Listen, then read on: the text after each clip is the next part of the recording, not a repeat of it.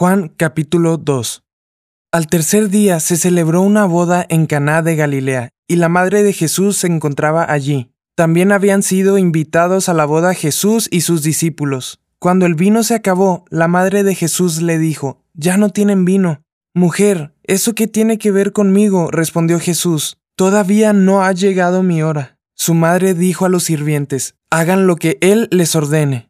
Había allí seis tinajas de piedra de las que usan los judíos en sus ceremonias de purificación. En cada una cabían unos cien litros. Jesús dijo a los sirvientes, llenen de agua las tinajas, y los sirvientes las llenaron hasta el borde. Ahora saquen un poco y llévenlo al encargado del banquete, les dijo Jesús. Así lo hicieron. El encargado del banquete probó el agua convertida en vino sin saber de dónde había salido, aunque sí lo sabían los sirvientes que habían sacado el agua. Entonces llamó aparte al novio y le dijo, Todos sirven primero el mejor vino, y cuando los invitados ya han bebido mucho, entonces sirven el más barato, pero tú has guardado el mejor vino hasta ahora.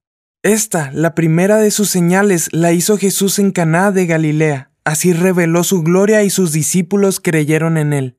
Después de esto, Jesús bajó a Capernaum con su madre, sus hermanos y sus discípulos y se quedaron allí unos días. Cuando se aproximaba la Pascua de los judíos, subió Jesús a Jerusalén, y en el templo halló a los que vendían bueyes, ovejas y palomas, e instalados en sus mesas a los que cambiaban dinero. Entonces, haciendo un látigo de cuerdas, echó a todos del templo juntamente con sus ovejas y sus bueyes. Regó por el suelo las monedas de los que cambiaban dinero y derribó sus mesas. A los que vendían las palomas les dijo, saquen esto de aquí. ¿Cómo se atreven a convertir la casa de mi padre en un mercado? Sus discípulos se acordaron de que está escrito, El celo por tu casa me consumirá. Entonces los judíos reaccionaron preguntándole, ¿qué señal puedes mostrarnos para actuar de esta manera?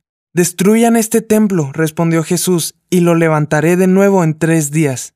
Tardaron cuarenta y seis años en construir este templo, ¿y tú vas a levantarlo en tres días? Pero el templo al que se refería era su propio cuerpo. Así pues, cuando se levantó de entre los muertos, sus discípulos se acordaron de lo que había dicho y creyeron en la escritura y en las palabras de Jesús.